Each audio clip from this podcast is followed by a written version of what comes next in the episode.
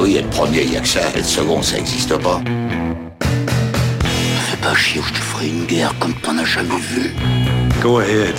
Quand les types de 130 kilos disent certaines choses, ceux de 60 kilos les écoutent. Make my day. Vous savez mon nom, j'ignore le vôtre. Qui êtes-vous?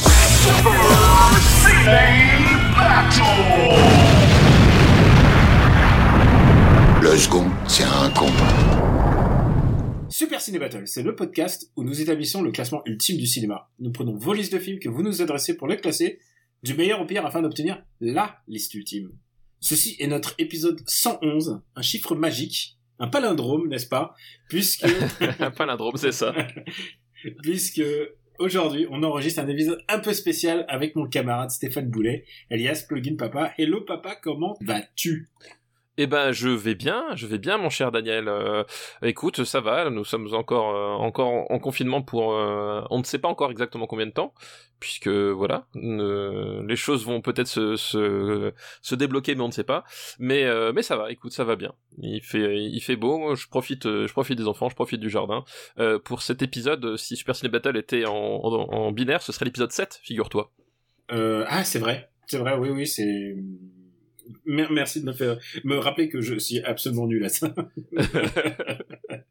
et bah pour ma part, confiné aussi comme toi, que je remercie toujours le service médical en, en, en premier et tous les gens qui sont obligés de travailler, tout autant que nos autres auditeurs qui sont coincés chez eux et qui nous écoutent.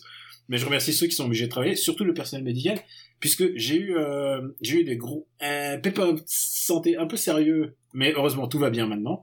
Et, euh, et alors, je peux te dire que la prise en charge médicale, euh, l'hôpital, je suis, enfin, je suis pas allé à l'hôpital, mais à la clinique, et, euh, et, et top notch. Vraiment, euh, il- à chaque fois que je les vois, ça me rassure. Tu sais, c'est l'effet placebo, j'y crois, quoi. En fait, je crois que, je crois que, je crois que le simple, leur simple présence m'a guéri, si tu vois ce que je veux dire. je vois ce que tu veux dire, effectivement. Donc, euh, c'est un épisode spécial. Pourquoi? Parce que on a été, on a fait les les années 2010. On a quand même 10 épisodes ça. 2010 qui sont qui sont passés. Euh, 10, non 11, puisqu'on compte l'épisode 100. l'épisode 100 et euh, ça nous fait 71 films finalement euh, classés dans ces années-là quoi. On est un petit peu lent sur les années 2010 en fait. Ouais, écoute, je sais pas par rapport à d'autres années, euh, je trouve ça pas mal. Ouais, c'est vrai. On a on n'a pas vraiment de, de règles, toi et moi. Non, effectivement. On c'est quand on le veut, on change. Et là, on sentait que ah, allez, on en a fait 10. On a envie de faire euh, d'autres grooves. On a envie d'avoir d'autres euh, d'autres vibes, comme disent les jeunes. Ou comme dit notre ami Max Besnard. Exactement, Voilà. exactement, lui-même. Et euh, du coup, on a décidé de faire ce qu'on appelle une session de devoirs de vacances. Alors, Et effectivement, les rattrapages. qu'est-ce que c'est les devoirs de vacances? C'est que bah on n'a pas tout vu. Il y a des films qu'on n'a pas vus. Il y a des films dont on, euh, pour ma part en tout cas, j'ignorais l'existence. ou j'ai peut-être bien fait d'ignorer l'existence. Et donc du coup, euh, bah alors, voilà, il- il- on a décidé de les rattraper. Et au fur et à mesure des mois, on a euh, passé un peu de temps à regarder ça et je tiens à remercier tous les gens qui nous ont envoyé des listes euh, euh, qui contenaient ces films, puisque d'habitude, en fait, on nous envoie des listes, euh, trois films par liste avec un titre. On l'envoie à supercinébattle@gmail.com et du coup, bah, on choisit et on classe ces listes dans le marbre. Tout à fait. Le, seul, l'unique, le vrai, le marbre. Et en fait, nous, on les classe, on dit nous on les classe, mais c'est un barbarisme, puisque en fait, on les classe pas. Ils sont déjà dans le marbre et ils- on fait juste que révéler la vérité. On souffle sur la surface du marbre. Voilà, exactement. Et donc aujourd'hui, ça va être un épisode multi-époque, puisque euh, on s'attaque à différents, différents euh, classiques ou non de, du cinéma qui nous ont été envoyés et qu'on a rattrapés.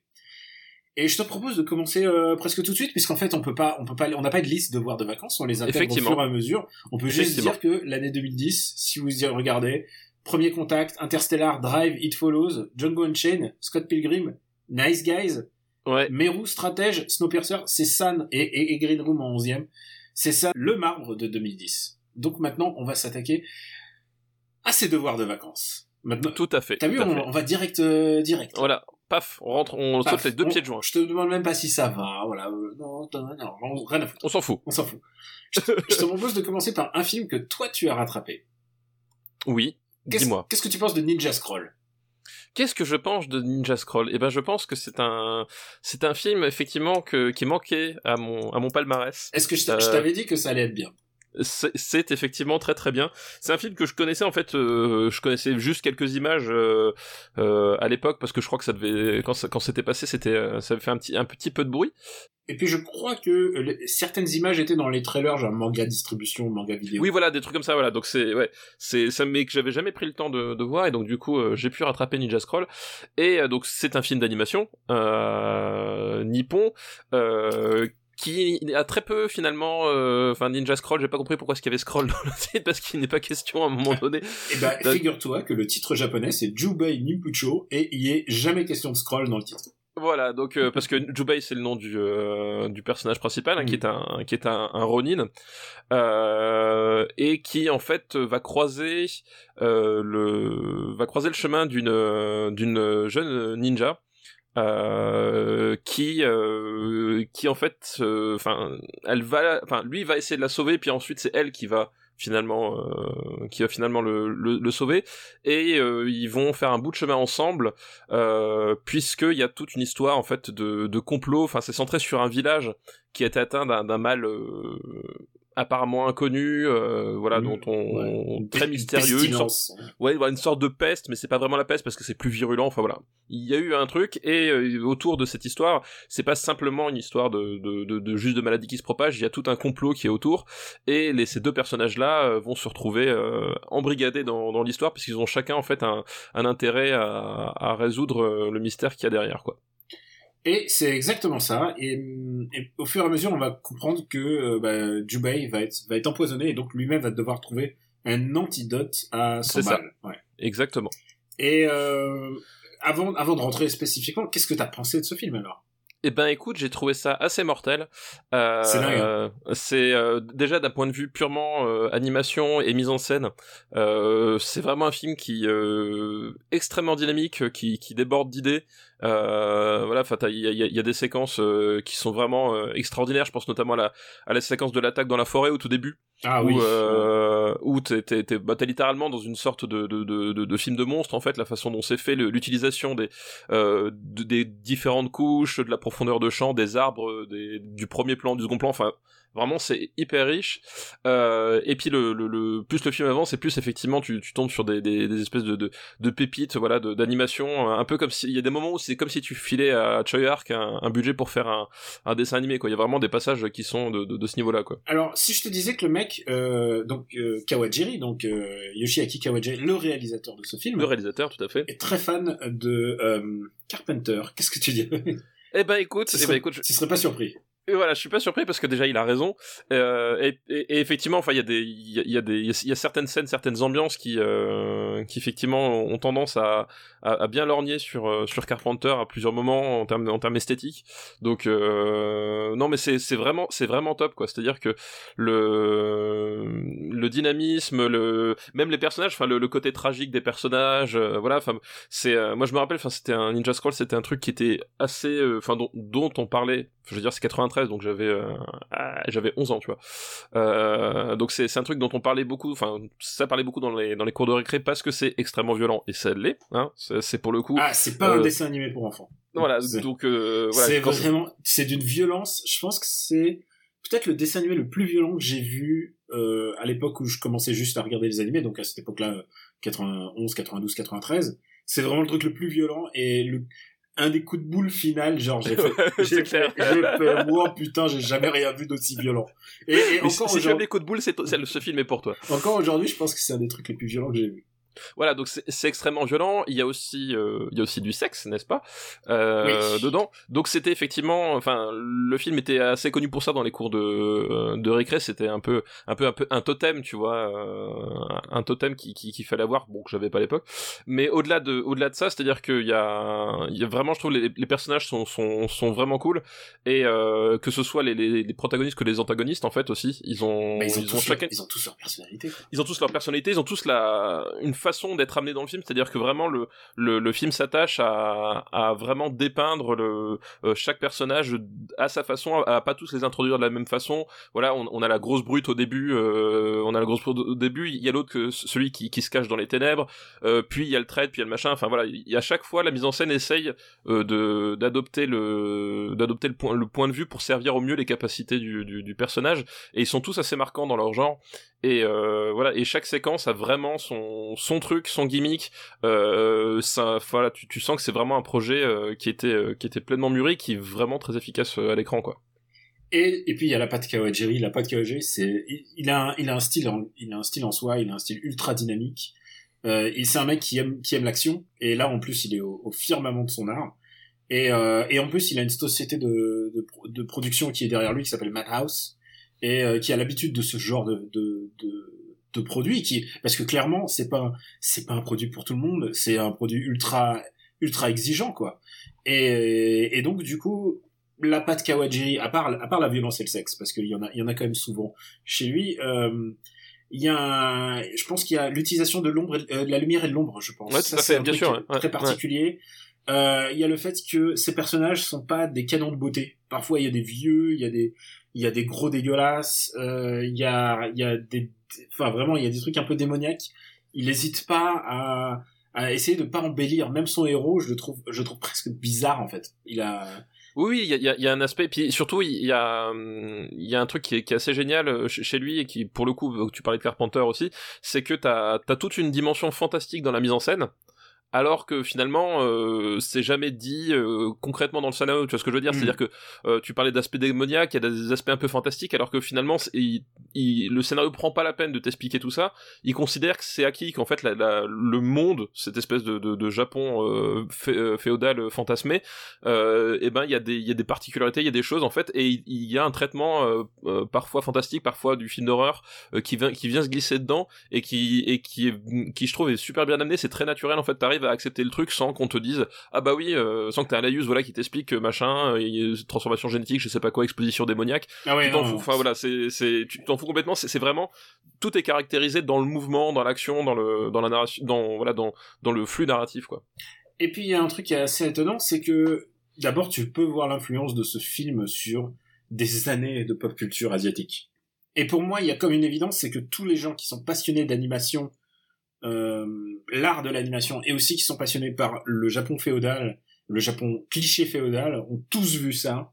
Et je pense que, alors, Samurai Showdown, c'est marrant parce que Samurai Showdown est très contemporain. Ils sont sortis presque en même temps. oui ils sont sortis presque en même temps effectivement ouais c'est plus ou moins les mêmes années ouais Mais je pense que euh, sur la longueur, évidemment, euh, Ninja Scroll a eu une, une influence conséquente. Euh, tous les trucs genre qui sont arrivés après, genre Kenshin, euh, Blade of the Immortal, celui qui s'appelle Mugen no Junin en japonais. Euh, tout ça, c'est clairement, euh, il y a eu un avant et un après euh, Ninja Scroll. Ouais, complètement. C'est vrai que tu, tu, tu cites Kenshin, mais effectivement, c'est complètement non. C'est-à-dire que euh, à, à beaucoup d'égards, Kenshin, c'est une version un peu plus, euh, euh, un peu, un peu plus familiale Un peu parce que Kenshin, il- voilà, parce que Kenshin, il y a des quand même quelques moments qui sont un peu, un peu rotor aussi. Mais effectivement, c'est, on, on est sur le, sur cette même, sur cette même atmosphère. C'est-à-dire ce, ce, ce Ronin, euh, ce, ce Ronin apparemment sans attache, euh, avec un, avec des, des capacités euh, de combat assez, assez folles, mais qui tombent sur des ennemis qui ont chacun des techniques complètement tordues. Enfin voilà, effectivement, on est complètement dedans quoi. Je voudrais juste un peu geeker deux secondes, mais euh, si, tu, si tu permets. le, le héros, le héros donc euh, Jubei euh, Kibagami est euh, doublé par un, un mec très très connu du monde de la Japanimation qui s'appelle qu'on appelle Yamachan, qui s'appelle Koichi Yamadera. Et Koichi Yamadera, on l'entend, on l'a entendu dans dans dans Evangelion, c'est la voix de Spike dans Cowboy Bebop. Donc, Ah bah oui, voilà. d'accord, ouais. Donc Ouais, tu, ouais, vois, tu vois, tu vois un peu la similarité du visage Effectivement, de ouais. L'attitude avec euh, celle de Jubei. Vraiment, c'est un, c'est un doubleur euh, ultra, ultra connu. Et dans mes, ah, mais tu sais quoi, récemment, il a, il a doublé Batman. C'était lui qui doublait Batman dans Batman Ninja. Qu'on doit aussi, ouais. qu'on doit aussi rattraper d'ailleurs. Doit- Ouais, j'ai pas eu le temps de le rattraper encore pour le moment, mais Écoute, il est sur la liste. Écoute, c'est pas grave. T'as vu un truc de Ninja. T'as vu quand même, je, je te cache pas.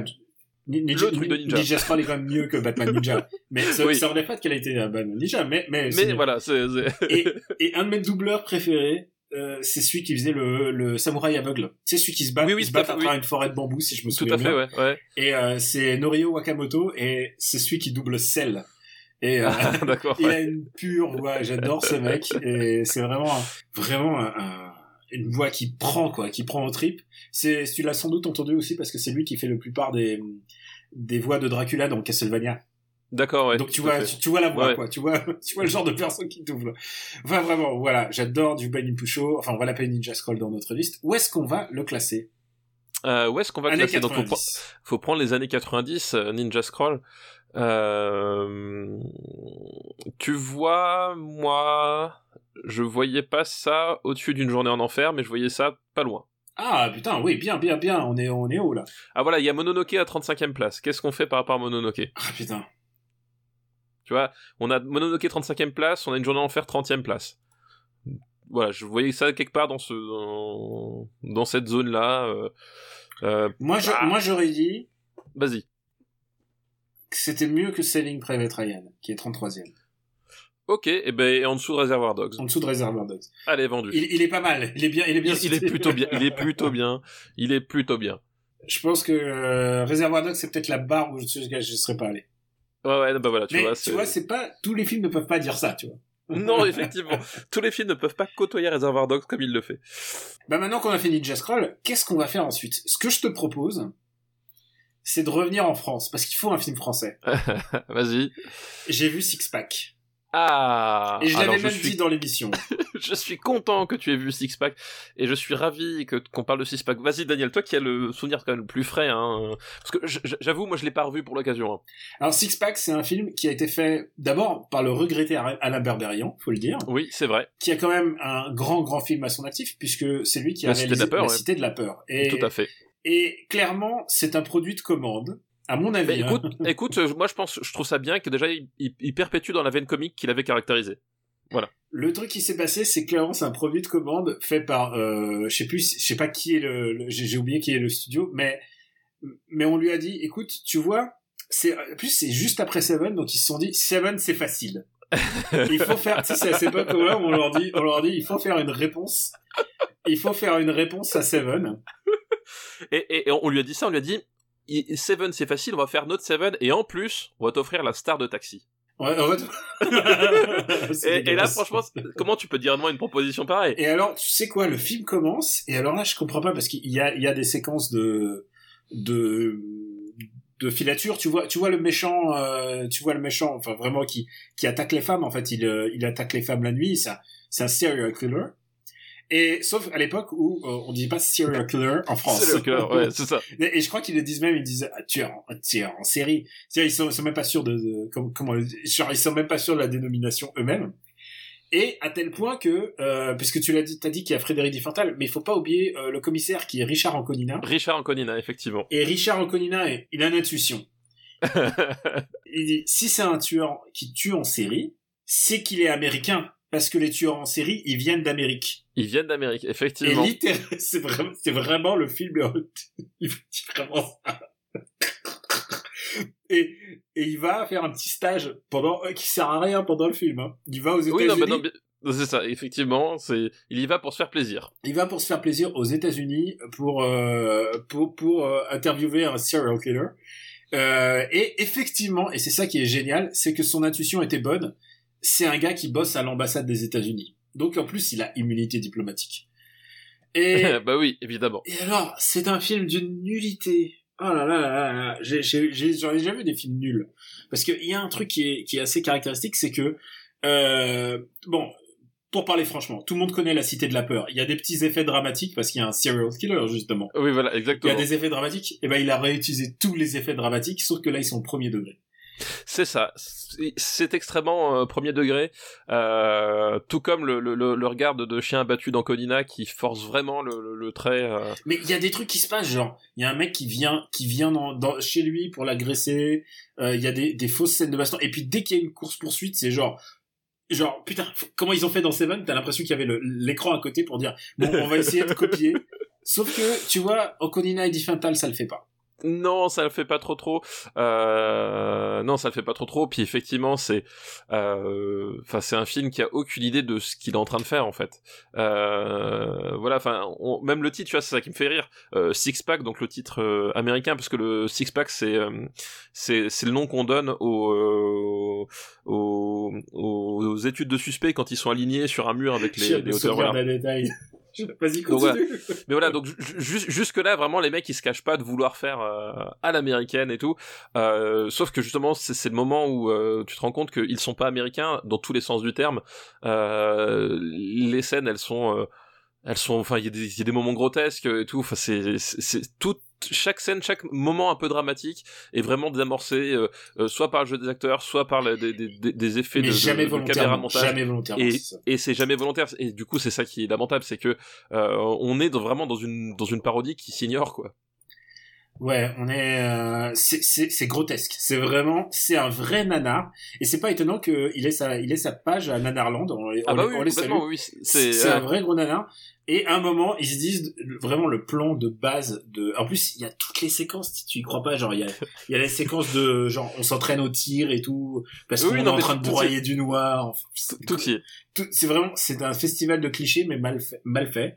Ils engagent Cara Mastroianni pour euh, attirer le tueur en série pour que euh, pour qu'ils se disent ah, ah ma proie et que en fait eux ils, lui- ils, ils le chopent quoi. Enfin vraiment une histoire de d'appât. Et ils le font fréquenter un bowling. Alors c'est interminable. C'est interminable. Ils le font fréquenter un bowling avec un un bus avec un, un radio émetteur quoi. Tu vois avec un genre ils- je, pense qu'ils avaient ils avaient ils avaient dû payer très cher pour avoir le, le lieu et ils en ont profité à fond tu vois c'est genre et euh, tu sais quoi et, et finalement Cara Mastroianni est, est, est agressée. Ce qui se passe enfin elle est même tuée je crois.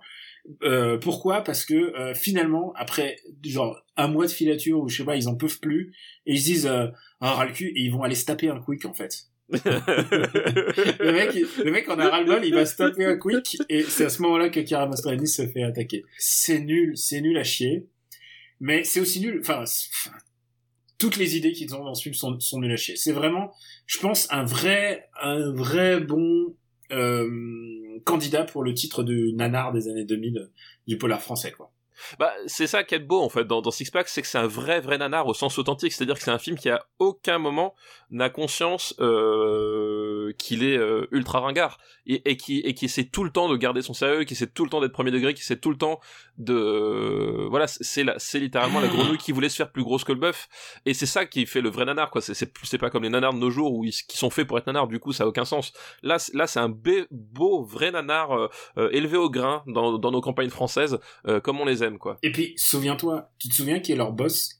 C'est euh, François Berléand. C'est François Berland. c'est bah oui. François Berléand un peu plus jeune. Et alors, François Berléand qui joue le, le boss, mais tu sais, à la dure, qui fume des clopes et tout, et qui... Ah non, le bol de votre enquête. Et genre, vraiment, il y a le boss. Et non, mais ah, c'est pas grave, je vous enlève cette enquête. Les- genre, ils- évidemment, il y a des problèmes de... Parce qu'il y a les flics... euh, il y a leurs supérieurs qui se disent ah non non non on veut pas on veut pas que l'enquête se poursuive parce qu'évidemment le mec a une immunité diplomatique donc forcément il y a une histoire de diplomatie euh, interne dans ah, c'est nul c'est nul c'est nul nul nul et honnêtement à ce niveau-là de nullité je peux dire qu'on y prend plaisir Il y a de ça. où est-ce qu'on va classer? Oh, parce qu'on va pas on va pas épiloguer non On va pas plus. épiloguer dessus, C'est les années 90. 2000. hein. Euh, Non, c'est non c'est 90. 2000 c'est 2000 tu as raison 2000, ouais, tout pile 2000, je Putain, crois, par- ou ça 2001. a vraiment une gueule de 91 ans. Ah mais c'est- non mais c'est- vraiment enfin c'est vraiment filmé euh, euh, oui comme comme un comme un comme un truc des années 90 comme tu le dis enfin ils essaient de faire Seven ils essaient de faire Usual Suspect aussi à temps en temps à deux trois moments Et, et, euh, et, Et et c'est- aussi euh, le Seigneur, euh, le pardon, le silence des le agneaux. silence des agneaux Ouais. voilà exactement oui oui c'est complètement c'est vraiment le le le le, le hit parade hit machine des années 90 du cinéma quoi c'est je trouve ça mieux qu'Angela moi, j'allais dire, tu vois, genre par rapport à Gamer, moi, tu trouves ça mieux qu'Angela Ouais, ok, je le tiens. Ça, je, je, je, je trouve ça mieux que la buzz. je trouve ça plus drôle que The Room Euh, je suis en train d'essayer de me souvenir de Ultimate Game. Ultimate Game, c'est Gérard Butler qui compte. Non, Ah oui, oui, Ultimate Game, Ult- Ultimate Game, t'as la, sé- t'as la séquence de, de comédie musicale à la fin avec. euh, Ok, ok, deal, deal, deal, deal. Voilà, tu vois, c'est. Je pense que je le mettrais au-dessus de Transformers 2, mais au-dessous d'Ultraviolet. Ok. Ça te va? Euh, Ça me va, Ou vendu. tu penses que ça peut aller encore plus Non, non, c'est très bien.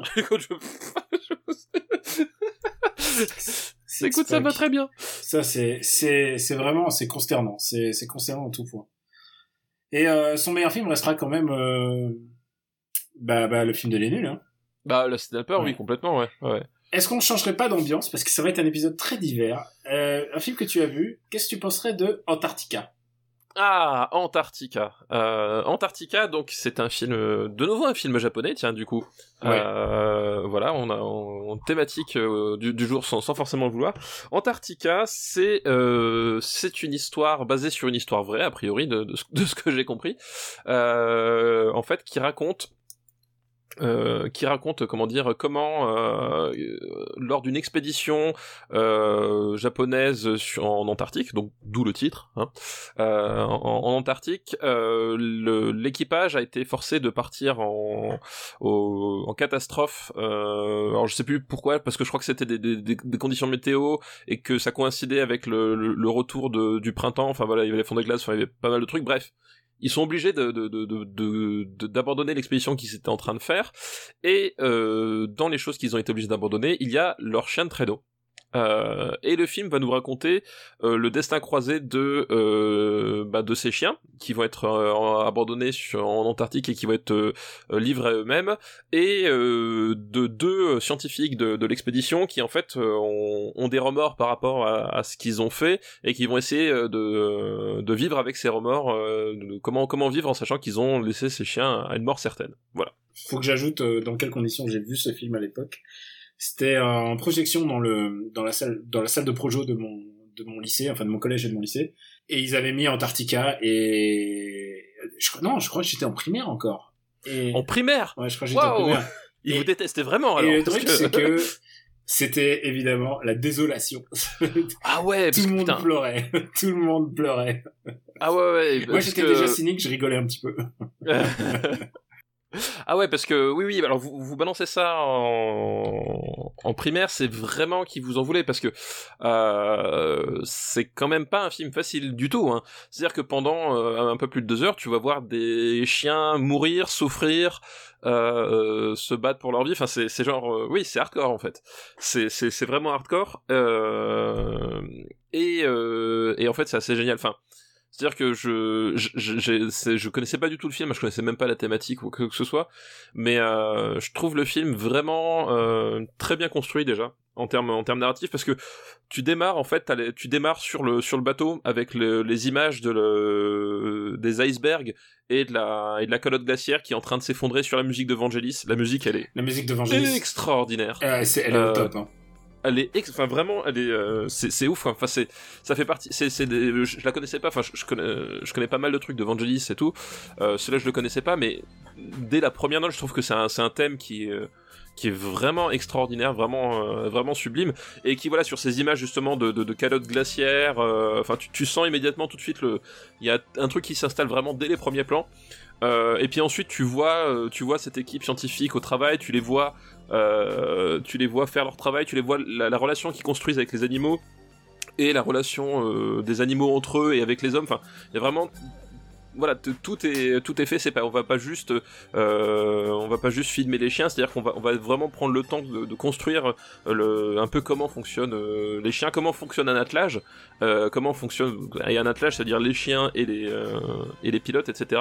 Et puis après, une fois que ça ça démarre, enfin tu, alors je pense que c'est un tournage qui était qui devait pas être facile, mais Ah non, ça a l'air, oui, ça a l'air d'être compliqué. ouais. Ça a l'air d'être vraiment compliqué euh, pour plein de raisons mais euh, genre enfin, voilà ces, ces- ces séquences avec les, chiens qui courent sur la neige qui essaient d'échapper euh, au danger qui essaient de enfin putain c'était genre la chialance quoi. Tu l'as vu avec tes enfants? Non je l'ai vu tout seul parce que quand j'ai vu la thématique j'ai fait wow j'ai fait wow T'as compris pourquoi je, je, je sentais que ça allait être bien pour toi. Ouais, ouais, et euh, je me suis dit, on va regarder ça tranquillement euh, en, en- tout seul. Et euh, ouais, il y a des moments qui sont vraiment super durs. Enfin, voilà, enfin, je, je veux pas vous divulguer, mais il y, a des- il y a des séquences euh, euh, vraiment super dures. Puis t'as des, t'as des retournements de situation aussi à un moment donné euh, qui, sont, qui sont complètement fous. Euh, t'as tout, tout le début en fait. parce C'est que... basé sur une histoire vraie, hein, tout ça. C'est basé sur une histoire, enfin tout le début de, de, de la- de, de, de l'abandon, c'est-à-dire qu'en fait le, le truc c'est qu'il les abandonne, mais en plus les, euh, les chiens sont attachés, euh, genre toute cette séquence là, enfin c'est genre- voilà donc c'est un, film euh, je trouve extrêmement dur à regarder parce que, euh, enfin en tout cas moi j'ai, forcément toujours plus d'empathie pour les animaux que pour les humains, euh, et en même temps super beau, c'est-à-dire que t'as... Alors, il y a des séquences, qui- enfin, je pense notamment à la séquence de l'aurore boréale qui techniquement a vieilli, parce que filmer une aurore boréale euh, au, au milieu des années 80, c'était pas forcément quelque chose de très très facile. Donc tu, tu vois que bon, c'est globalement des, des effets spéciaux qui ont un peu mal vieilli, mais je trouve la poésie de la séquence euh, reste entière. Euh, et t'as plein de moments comme ça qui sont magnifiques, la façon de filmer les paysages et d'intégrer les, les animaux au paysage, euh, voilà, puis ces, ces retours constants sur les, sur les deux scientifiques, euh, et, cette espèce d'obsession très étrange euh, du- des Japonais à vouloir euh, reconnaître les, les animaux comme des, comme des héros sacrifiés, enfin tu sais c'est un truc, c'est ce sentiment de culpabilité qui est vraiment typiquement japonais, qui là est, est parfaitement illustré, non c'est enfin c'est vraiment un film assez... assez fou quoi, et il dure quoi c'est deux heures et demie je crois quelque chose comme ça. Donc c'est c'est deux heures et demie où tu souffres quoi, littéralement. C'est un truc, c'est un film Bushido, ouais. ouais c'est ça exactement. Alors, où est-ce qu'on va le classer du coup? Euh, Ça fait des années 80, donc je prends. 80, ouais. Je prends euh, 80. Où est-ce qu'on le met? Euh, comparé à un autre euh, film où les gens où les gens meurent de froid, Shining. Euh, c'est bah écoute ça peut être pas mal. Moi je le mettrais euh, je mettrais quand même Blood Simple au-dessus de Antarctica. Je me vois mal mettre Blood Simple ok, ouais, mais ça me va, c'est très bien. Non, mais euh, voilà. Et puis Veilive est évidemment meilleur. Et, et Veilive est évidemment meilleur. Antarctica est donc désormais le 39e film des années 80. Eh oui, eh Putain, oui. on, on va, on va dans tous les sens aujourd'hui. On passe par toutes les décennies. Est-ce que ça serait pas le bon moment de sortir La Tour Sombre? Ah Et oui, et oui Daniel, mais oui, évidemment, sortons la tour sombre. À savoir Dark Tower. C'est comme ça que j'ai toujours connu La Tour Sombre, donc parce que c'est le nom de la série de bouquins euh, qui sont De écrits Stephen par King. Stephen King. Et euh, c'est à la fois un bouquin qui est de la fantasy et aussi de la SF et aussi euh, du western.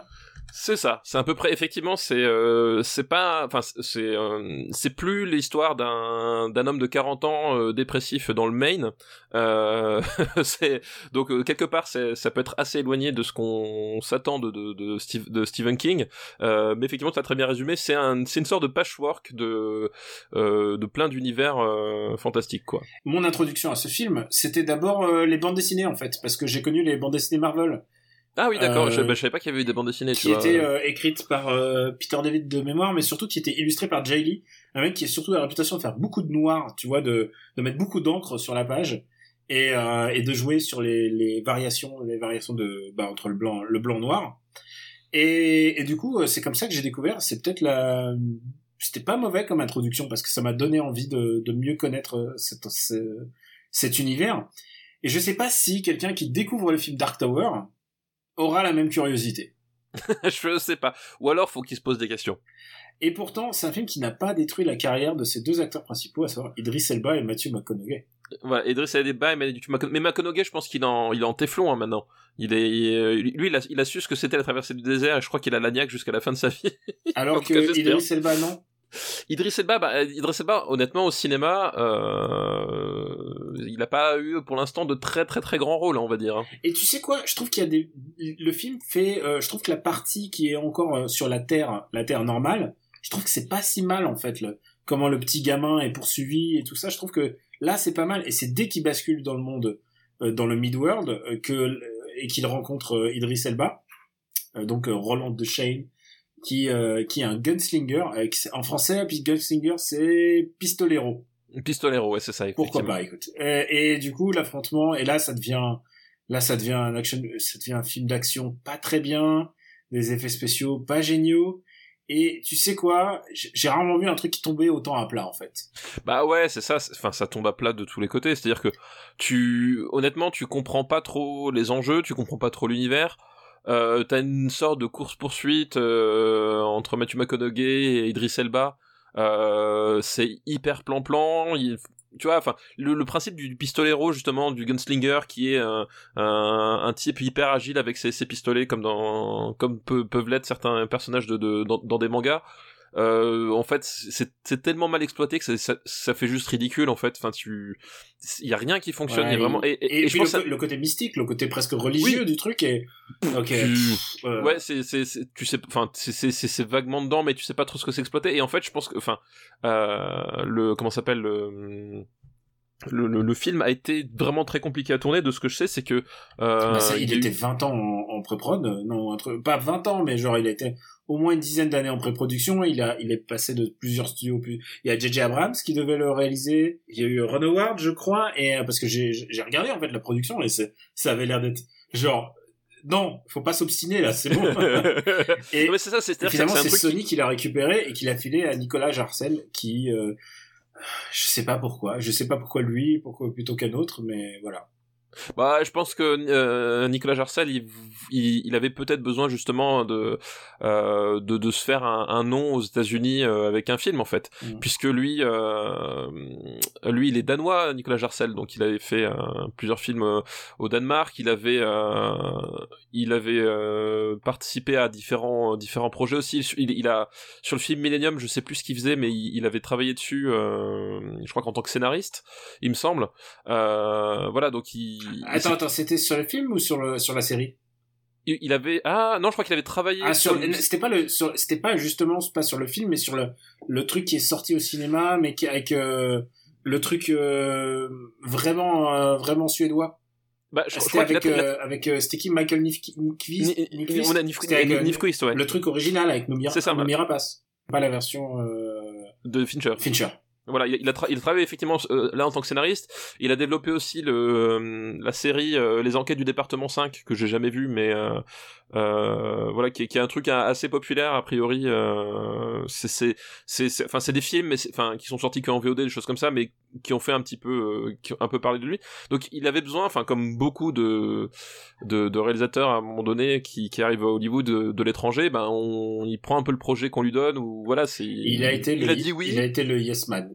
Il était Yes Man, il, il est passé dans le couloir, il a dit oui, euh, voilà. Et, et le film, en fait, il, il ressemble à rien. Il, il a quand même un gros avantage, la tour sombre, c'est qu'il dure 1h30. Oui, ça va vite. Alors Ça, ça, ça, pour le coup, ça, ça, fait ça du a bien. des défauts parce que du coup euh, toute Tu la, comprends rien, la, mytholo- la mythologie elle passe au vide ordure.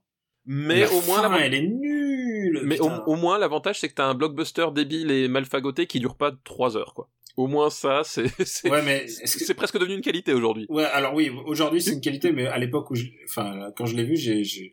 Oui, non, mais bien sûr. ouais. plus parce que je me souviens, je t'envoyais des messages, j'ai dit mais c'est pas possible, c'est.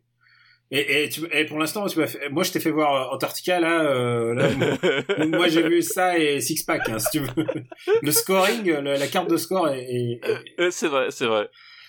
Ah, c'est vraiment, je recommande ce film à personne. Non, non, non, c'est, c'est, c'est ni un bon film d'action, ni un bon film de fantasy, euh, ni un Ni bon un bon film de. Matthew McConaughey, Ni un bon western, Ah ouais, non, non, c'est, ni un bon film de d'Idris Elba. c'est ridicule. Enfin, c'est vraiment, c'est, voilà, c'est, c'est vraiment un film ridicule et ouais, tu l'as dit, la, la fin, les, les soupirs, quoi. Ouais. Où est-ce qu'on va, où est-ce qu'on va le classer? Classons-le tout de suite. Euh, c'est les années 2010 déjà. 2010, ouais. Oh là là, c'est, c'est, j'ai l'impression que, tu vois, par exemple, euh, j'ai l'impression qu'il date de la même époque que Six Pack, moi, tu vois. Euh, j'ai envie de dire, euh, Attends, je descends. j'ai envie de dire, je le, ma limite haute, c'est Cosmopolis. Parce que c'est quand même, Cosmopolis, c'est quand même mieux. mieux, mais je préfère Fantastic Four. Mais je suis, à, ouais, je suis à deux doigts de préférer Fantastic Four je aussi, suis en à fait. deux doigts de préférer Green Lantern, non Ah, quand même pas. Mais je préfère Very Bad Trip 2. Ok, bah voilà, entre Very Bad Trip 2 et Green Lantern. Voilà. Dark Tower qui s'appelle donc La Tour Sombre. La Tour Sombre. Qui est le, le, le titre de la, de la premier, saga. le- euh, le- le titre de- ouais, voilà. Ils se sont pas fait chier, voilà. C'est comme Game of Thrones. quoi. Ah, quel bon film. On enchaîne les bons films. hein. Est-ce que tu veux qu'on change de registre ou on garde, on garde le, le- le rythme de la Corée? Euh, mais on, comme tu veux. Écoute, on peut, on- j'ai envie de dire, les, le, le, le peuple euh, veut des surprises. Alors, Voilà. qu'est-ce que tu penses de Everest? Ah, alors, Everest. Donc c'est un film, comme son nom l'indique. Euh, Pourquoi je rigole déjà? Parce que je sais, parce que je sais.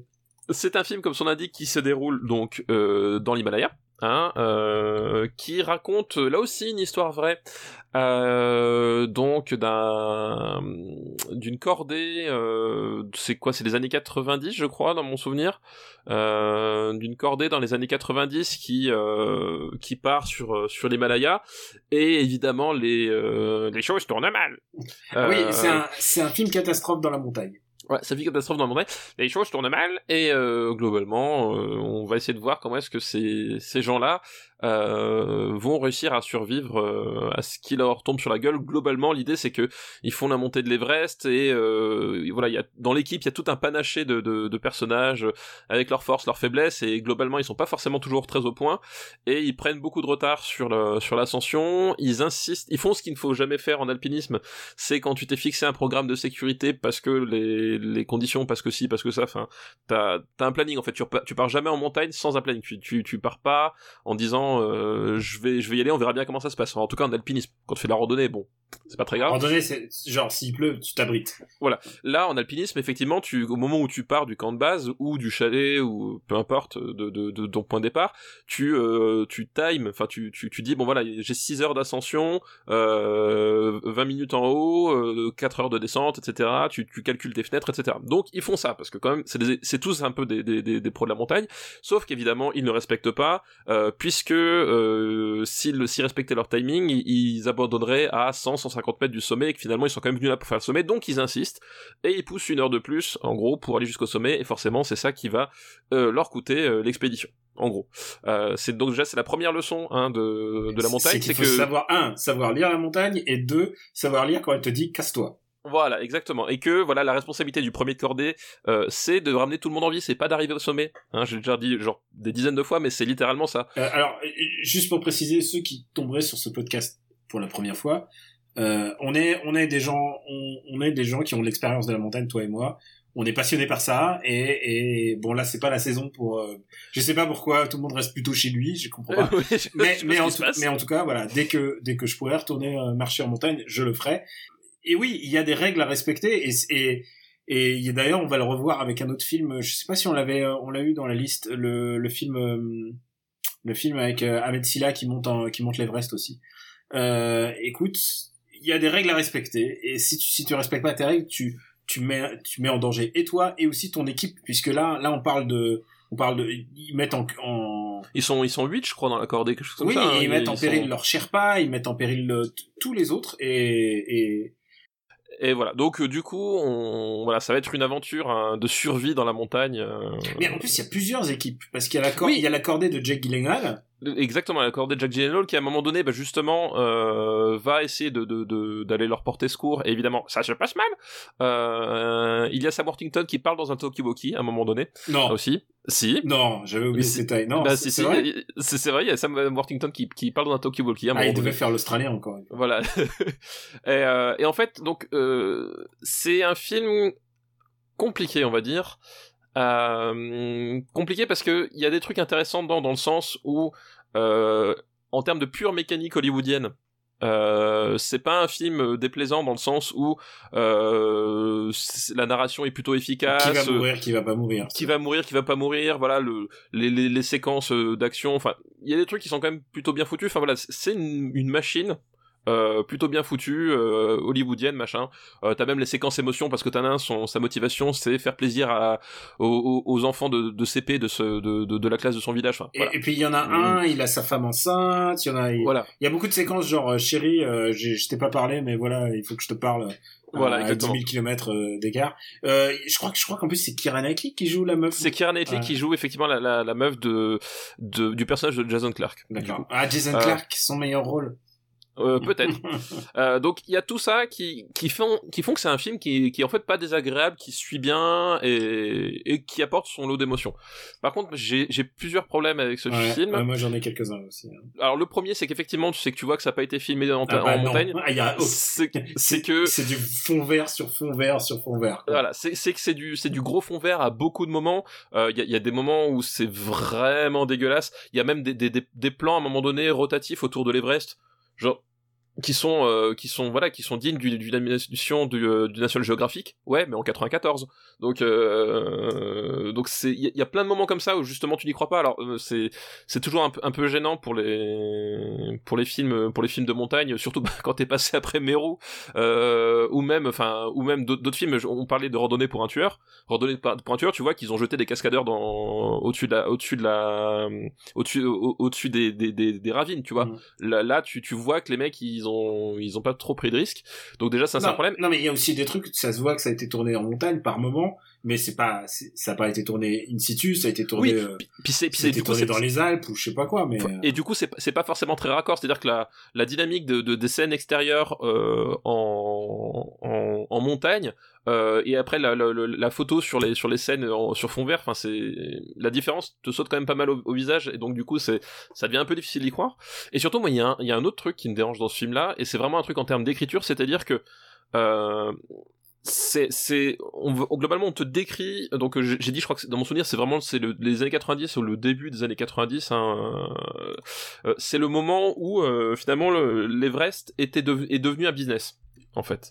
Euh, les, les cordées euh, on, bah, c'est- en fait c'est- abordé un peu à un moment donné et pas trop. C'est à dire que le, tout le tout l'arc du personnage de de Jason Clark par rapport au personnage de Jack Gyllenhaal c'est que lui c'est un c'est un type qui essaie de faire les choses dans les règles tu vois ce que je veux dire? C'est qu'il essaie de faire la montagne dans les règles, etc. Et que t'as, effectivement, t'as plein d'équipes qui sont avec eux euh, au pied de l'Everest, et c'est le moment que ça devient, euh, business. C'est-à-dire que ils ont tous une entreprise qui qui qui euh, font des raids, qui proposent des packages. En fait, voilà, je vous emmène au sommet de l'Everest pour tant et tant avec telle prestation, tel machin. Ils font tous ça. Donc les personnages principaux, c'est ça. Et et globalement, en fait, et on le voit aujourd'hui. Hein, on voit aujourd'hui. Enfin, il y avait eu cet article tétanisant. C'était où? Euh, c'est dans quel journal? Faut que je, faudrait que je retrouve euh, Ah, qui- l'article sur, euh, sur le business du. Voilà. de Oui, oui, qui, nous explique. En fait, parce qui nous explique que- qu'en fait aujourd'hui il y a des cordées qui montent en, en, en, en, en passant par dessus les cadavres de des types qui, qui sont morts euh, qui sont morts pendant l'ascension c'est à dire que l'Everest est tellement surchargé aujourd'hui que il y a, il y a la montagne n'a même plus le temps de nettoyer les, les cadavres qu'il y a déjà une cordée par dessus quoi Il y a pas mal de choses, en fait, parce que là, on va rejoindre un peu l'actu, et, et je me suis pas mal documenté parce que je me suis un jour demandé, est-ce que, est-ce que un jour le, le, le courage ou l'inconscience de monter l'Everest? D'abord, euh, l'Everest est quand même une, une montagne assez mortelle, puisque le taux de mortalité est de 3%.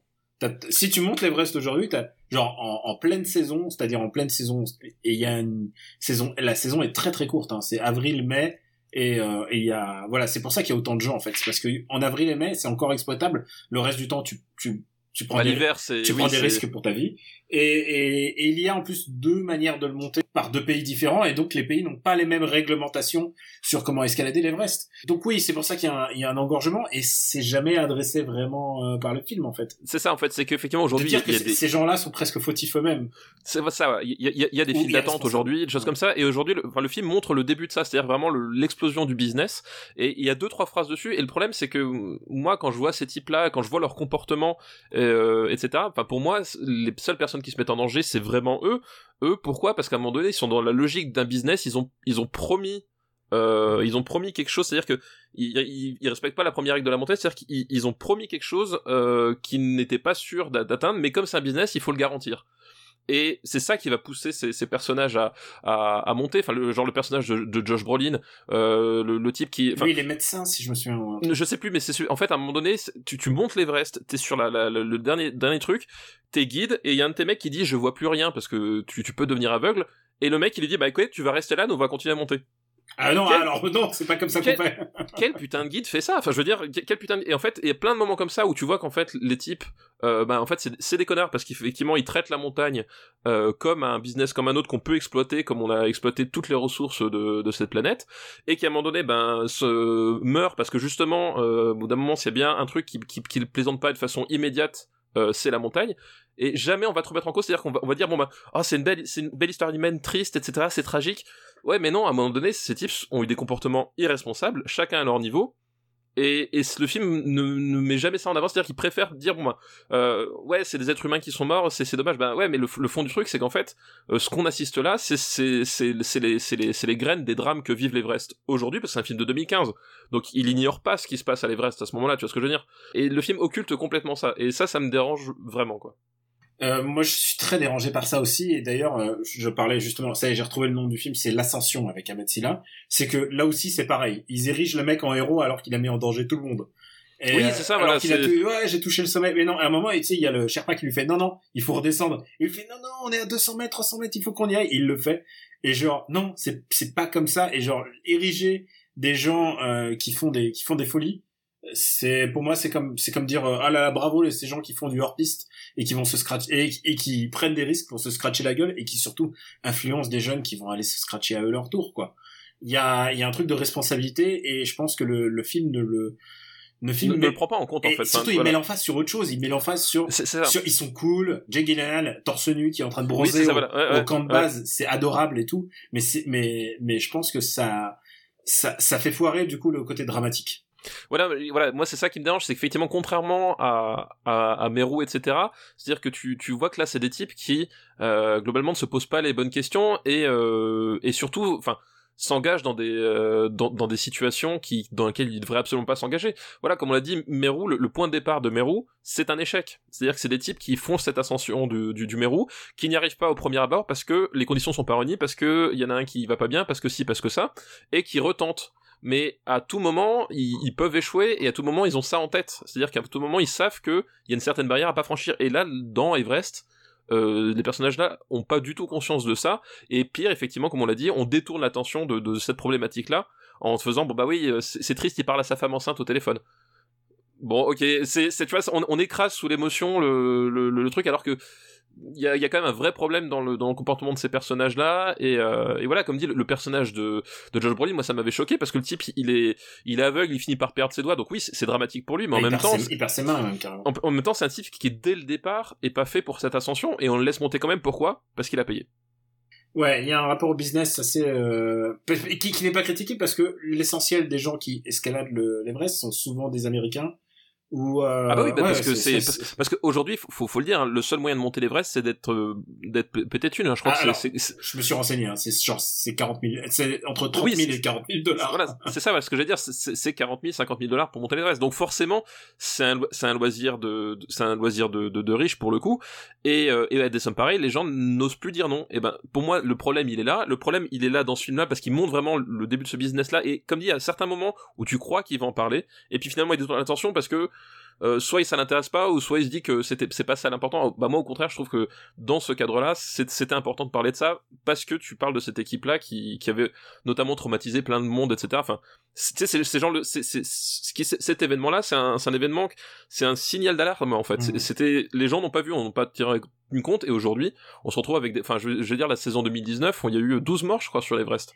Euh, 12 morts, et la moitié à cause d'un embouteillage. Enfin, je veux dire, embouteillage sur l'Everest. ils, ils essayent d'endiguer le truc en faisant des permis plus chers. Bah oui, mais, du coup, voilà. du coup, en fait, c'est, bon, de toute façon, il y, a- il y a le même problème puis, euh, au Mont Blanc. et puis surtout, surtout il y a deux types de permis, comme je disais, il y a deux manières de le monter, donc du Oui, coup, voilà, ouais. Du coup, les, les règles sont pas les mêmes. Il y a un pays qui est beaucoup plus tolérant que l'autre.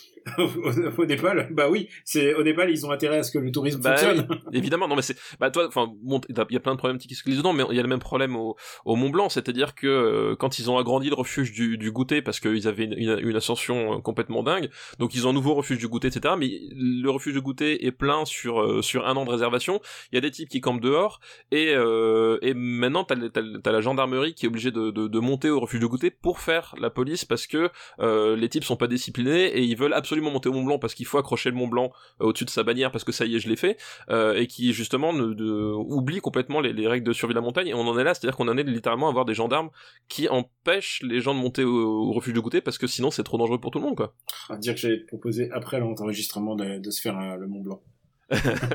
c'est toujours possible, hein, ceci dit. Ah, c'est toujours possible, mais voilà, mais disons que il y a voilà, et je trouve que le film avait l'occasion, enfin avec un sujet pareil, et comme dit, il, il sème des pistes là-dessus et les abandonne complètement. Et au final, euh, si ces types-là meurent, alors c'est- euh, c'est pas la faute de l'Everest, hein, c'est qu'à un moment donné, euh, toutes les autres cordées qui sont restées au camp de base, elles ont survécu. Mm. Tu vois, voilà, moi c'est ça que je retiens du film. Quoi. Et, et surtout, euh, un truc, je pense que le final, euh, tu parles, c'est Josh Brolin, hein, celui qui survit. Oui, ouais. Euh, spoiler, Josh Brolin survit, mais, mais il survit, donc tu l'as dit, il, man- il lui manque ses mains et une partie du visage. Une partie du visage, ouais. Et le truc, c'est que à la fin, genre quand il marche, c'est pour moi c'est zombie walk. J'ai du mal, j'ai du mal à retenir mais de rire en fait. Euh, où est-ce qu'on va classer Everest? Euh...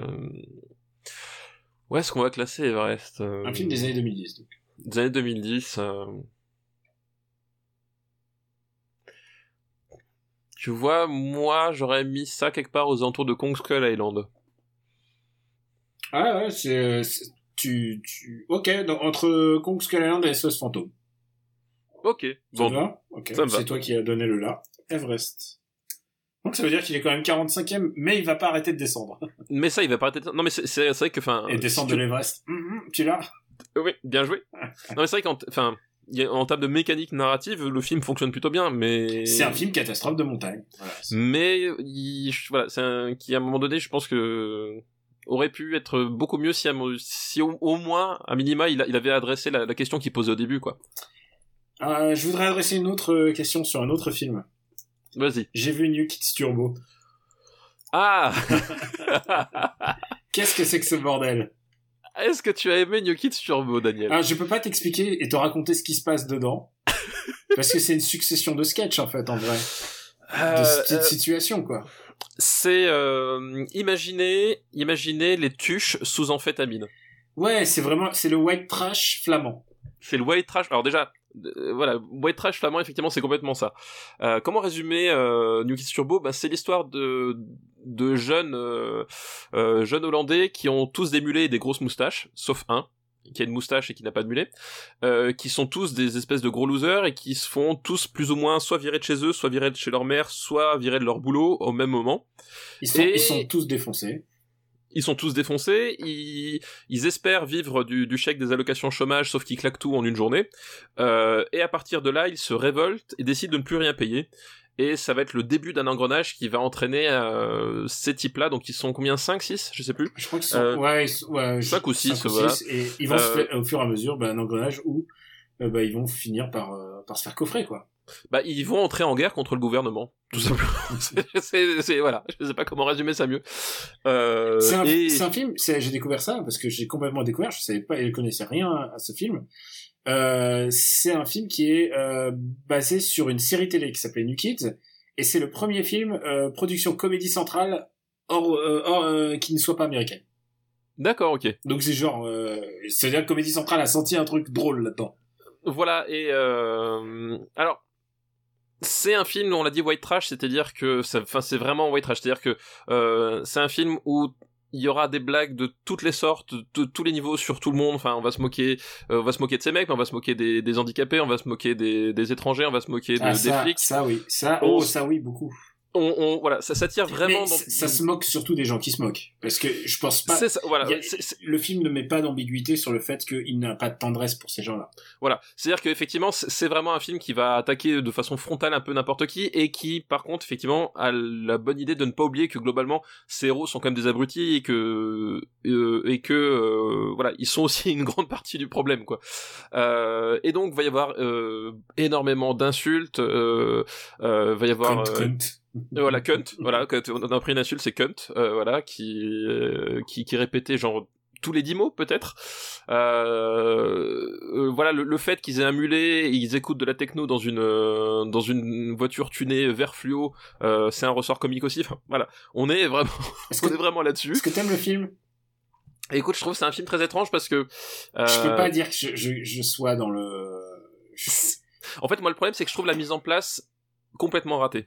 C'est-à-dire que le- film démarre, on a dit, c'est- juste C'est des des types petits sketchs au début. Voilà, c'est des petits sketchs au début, puis ils sont juste là à, à dire cunt, cunt avec leur mulet. Et ça, c'est le ressort comique de la première demi-heure, littéralement. hein. Euh, il se passe pas grand-chose d'autre. Et je trouve la mise en place complètement ratée parce que euh, c'est pas drôle en fait. Et en fait, après le film, quand le quand le gouvernement rentre dans le dans la partie, je trouve que le film devient drôle. C'est-à-dire que j'aime bien cette espèce de dynamique avec les, les types en costard qui essaient de résoudre ce problème des, des mecs qui ne veulent pas payer, ils ne savent pas comment les contraindre à, payer, qui vont jusqu'à envoyer un missile pour détruire la ville où ils habitent parce que sinon ça va foutre le, le, le bordel au pays, et qui et qui sont là euh, très emmerdés avec leur rapport, sais genre ah merde oui on aurait dû faire ci, on, aurait dû faire ça, euh, et en fait ça part dans un dans un délire euh, ultra trash parce que euh, tout le monde va se prendre des headshots. euh, quand je dis- quand je parle de guerre ouverte, le film se termine par une fusillade entre les, les, les protagonistes et la police et la et, les, et euh, et les flics, euh, les flics prennent des balles, tout le monde crève. Euh, Il y a ce moment où ils rencontrent un nazi parce qu'évidemment en Hollande il y a, y a comme un certain passif euh, de, de, de ce côté-là.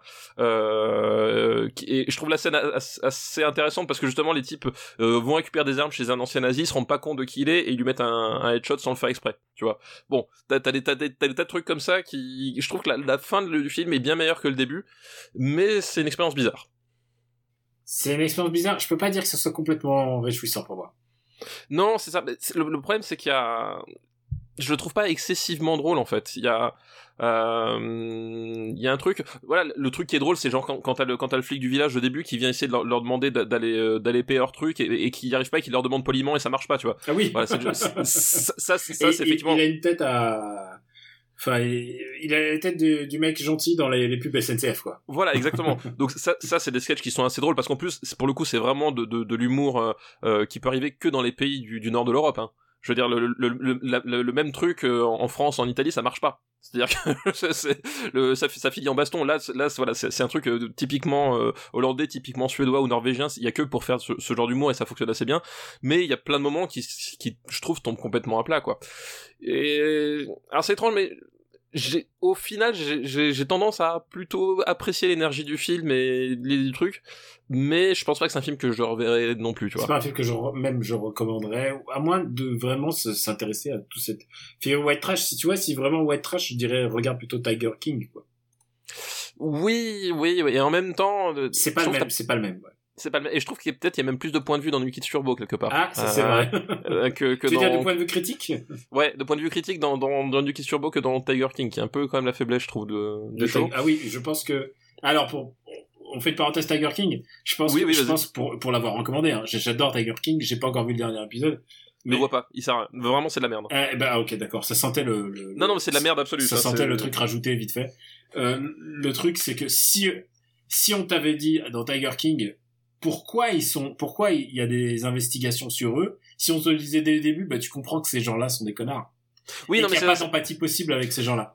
il y a, il y Je a vous ai il y a- pas dit pourquoi, mais bon, il il c'est vrai qu'il y, a une- il vraie manipulation dans Tiger King sur le- les enjeux du film, euh, qui est un peu sensationnaliste, on va dire. oui, euh, ils essaient de, bah, te, euh, Carole, ils essaient de, de- d'avoir Voilà. des pulsions meurtrières pour Carole, alors qu'en fait, euh, pff, Ouais, ouais. voilà. Et, voilà. et New Kids Turbo, je trouve qu'il y a plus de points de vue là- là-dessus. Euh, et en même temps, il y a un truc qui, qui réussit à te faire assez bien, c'est que il y, a, il y a- il y a un vrai point de vue critique. Et en même temps, on te montre que, enfin, ces imbéciles heureux, tu vois, il y a une certaine empathie que tu peux avoir pour eux dans le sens où euh, tout le monde est à peu près humain, sauf les flics. voilà, c'est à peu près le. Et encore, non, je dis sauf les flics, même, même le flic du village, non, non, il a, il a un vrai arc aussi. Donc, euh, sauf les CRS. Où Voilà. est-ce qu'on va le classer? Je te fais une proposition. Dis-moi. Entre Planète des singes des origines et Beautiful. Euh... Ah, en dessous de Battleship. Euh, Battleship me fait plus rire. Mais parce que, Alors, alors entre Bat- Battleship et la planète des parce singes. que Battleship est, à mon avis, une critique cachée de, oui, bien sûr. oui, oui, oui, bien sûr, Daniel. Oui, oui. c'est le mec. Moi, moi, moi, les- moments où tu essaies de t'auto-persuader comme ça sont mes préférés, perso. mais, non, mais je crois que Fantastic Four, Fantastic Four est une critique, une critique du monde hollywoodien, bien sûr. oui, oui, oui, oui, évidemment, évidemment. Euh, New donc, euh, il est 52e. Et est-ce qu'on se ferait pas un dernier film? Ah bah si, on peut se faire un dernier On film. peut se faire un dernier film, un film, peut-être un film à toi. Vas-y. Parle-nous de Superchondriac. Oh la vache, Superchondriac. Euh... Vous voyez le- sacrifice de cet homme, il a regardé Superchondriac. Ouais, j'ai regardé Superchondriac. Et, et attends, attends, je juste pour me souvenir, je crois que je t'avais dit, c'est pas si mal. Oui, c'est ce que tu avais dit. C'est ce que tu as et tu, et tu vraiment je- et, moi pourquoi est-ce que je continue de te faire confiance Daniel C'est ça que je ne comprends pas. Alors, il y a, je crois qu'il y a une séquence qui m'a fait rire dans le film. Est-ce que est-ce pas- que est-ce que c'est le moment où Danny Boone imite euh, un, un soldat kosovar? Est-ce que c'est cette séquence qui t'a fait rire? Dis-moi que non. Ah non. Alors, je vais, je vais te dire quelque chose. Et ça, ça, je, je- c'est pour lancer presque une analyse en fait de, de l'œuvre de Danny Boone. Pourquoi l'œuvre de Danny Boone se termine toujours avec soit à la fin, soit des Kosovars, soit des Serbes, soit des Croates, et un truc paramilitaire avec les gens de l'Est. Est-ce qu'il y a un problème avec euh, la perception géopolitique de Danny Boone? Ce film raconte la super, la l'hyperchondrie de, de, de son protagoniste, à savoir Danny Boone lui-même. Oui. Et c'est pourquoi ça se termine avec des, des, des Kosovars? Bah je sais pas. et je comprends Non, pas comment, comment je crois que les films de Danny Boone, c'est comme les épisodes de Simpson. T'as un espèce de point de, Ah oui, un point de départ, et à la Un point de fin, départ qui, qui détourne. et ouais, à la fin, et à la fin, tu te retrouves, euh, pour citer le, l'autre, là, celui qui, Red, Red Dingue, euh, et à la fin, tu te retrouves avec euh, Yvon Attal, euh, qui fait Keith Ledger avec un bazooka contre un château de la Renaissance. Tu vois, ça n'a aucun, il y a, y a aucun lien entre le début et la fin de la phrase. Ouais, parce qu'en fait, le, le, le début du film, j'aime bien le, postulat de départ. Je trouve que le postulat de départ est assez Il est marrant. pas mal. C'est une Il bonne est idée. pas mal. C'est-à-dire qu'effectivement, le personnage de, de Danny Boone est, euh, est hyper chondriaque, mais genre euh, à un degré euh, voilà, où ça en devient euh, dangereux. Il fait une crise lors d'une soirée, je crois que c'est du Nouvel An, c'est ça, hein, parce qu'il est invité par son docteur qui le suit depuis des années. Et en fait, du coup, le, début du film, la dynamique du film, c'est ça, c'est qu'on a un docteur, un docteur sympa parce que il, a ce type-là qui a, qui a rien, mais qui vient tout le temps dans son cabinet, qui lui bouffe tout son temps, et il essaye de euh, de trouver un moyen finalement qui se sente mieux dans sa peau pour qu'il il lâche son hyperchondrie et qu'il se sente finalement mieux.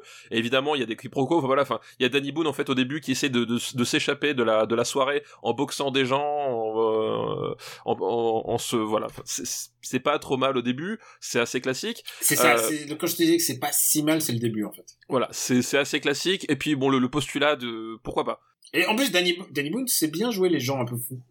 Oui, voilà. Et le truc, c'est qu'à un moment donné, euh, on découvre que ce médecin, euh, en plus, donc euh, c'est Cadmerade, hein, le médecin, en plus, il, fait du bénévolat auprès de la Croix-Rouge dans un centre d'accueil de, réfugiés spécifiquement pour le coup kosovar dans le scénario.